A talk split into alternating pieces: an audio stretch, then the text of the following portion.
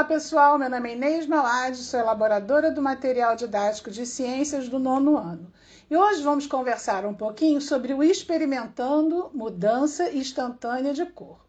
Depois de colocada a água oxigenada no experimento, ocorre a mudança de cor quase que instantaneamente, do violeta, que é a cor do permanganato, para o branco transparente, evidenciando assim o surgimento de uma nova substância e a liberação do íon manganês, que não podemos ver, porque ele é solúvel na água.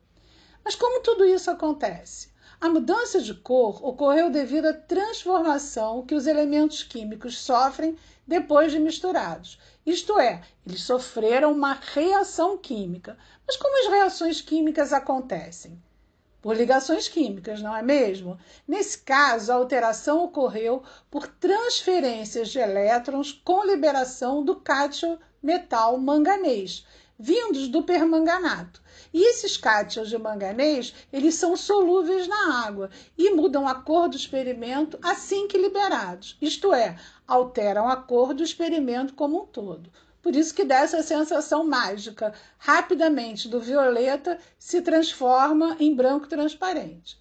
As surpresas da ciência nos fascinam sempre. As experiências científicas são uma ótima forma de nos aprofundarmos nas matérias de maneira simples e divertida, quase mágica, né? Espero que vocês tenham entendido tudo. Fiquem bem e até a próxima. E você? Quer aprender mais e melhor?